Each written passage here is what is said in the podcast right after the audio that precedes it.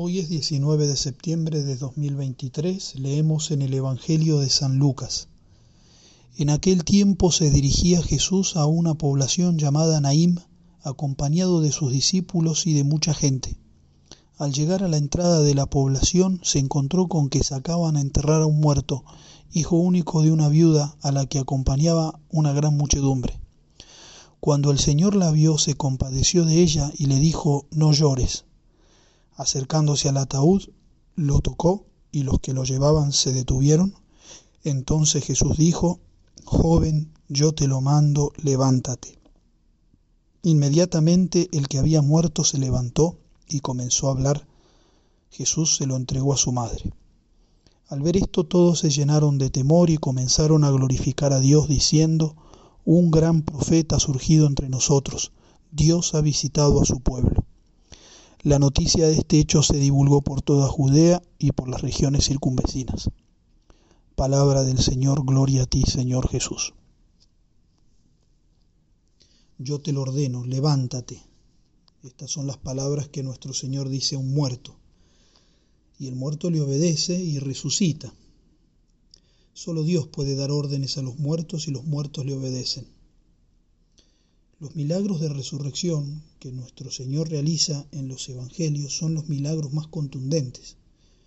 El que acabamos de escuchar, la resurrección del hijo de la viuda de Naim, tiene algunas particularidades que podemos subrayar para nuestro provecho espiritual. En primer lugar, Jesús da una orden. Nuestro Señor es el Señor del cielo y de la tierra, y todo está sometido a su poder y a su imperio. Nada puede escapar a sus designios, por eso es inútil todo intento de escapar de los decretos de su providencia. No existe otro camino que someterse a sus órdenes. A nosotros también nos dice cada día, yo te lo ordeno, yo te lo mando. Y cada vez que escuchamos en nuestra alma las inspiraciones del Señor y con nuestra libertad las elegimos y le obedecemos, se planifica nuestra libertad y participamos de ese plan salvífico. Y en segundo lugar Jesús dice, levántate. Y en esta palabra está encerrada todo el poder creador y redentor de nuestro Señor. De la nada se levantó el ser, de la muerte se levanta la vida. Como dice San Pablo a los Corintios, en un instante, en un abrir y cerrar de ojos, al toque de la última trompeta, porque resonará y los muertos despertarán incorruptibles y nosotros nos veremos transformados. Esa orden, levántate, Resonó en Naim, pero sigue resonando hasta el fin de los tiempos y tenemos que escucharla. Dice San Agustín, y notemos que San Agustín se sentiría representado en este hombre resucitado, pues dice el Evangelio que una vez resucitado Jesús se lo entregó a su madre, lo mismo que hizo Dios, devolviéndole la vida espiritual a Agustín para el inmenso consuelo de su madre. Dice el santo, al cristiano no ha de caberle la menor duda de que también ahora son resucitados los muertos.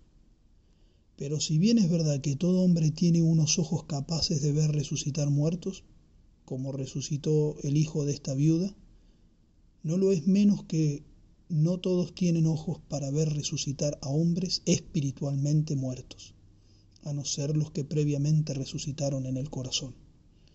Es más importante resucitar a quien vivirá para siempre que resucitar al que ha de volver a morir. Pidamos nosotros entonces mientras meditamos este Evangelio, que prestemos atención a las órdenes divinas y que resuene siempre en nuestra vida el dulce sonido levántate, pero de tal manera que ya no volvamos a morir a causa del pecado, que sea un levantarse definitivo y eterno, con la gracia de Dios, como nos pedía San Juan Pablo II Llevad en vuestras manos la cruz de Cristo, en vuestros labios las palabras de vida, y en vuestro corazón la gracia salvadora del Señor resucitado. Levántate, es Cristo quien te habla, escúchalo.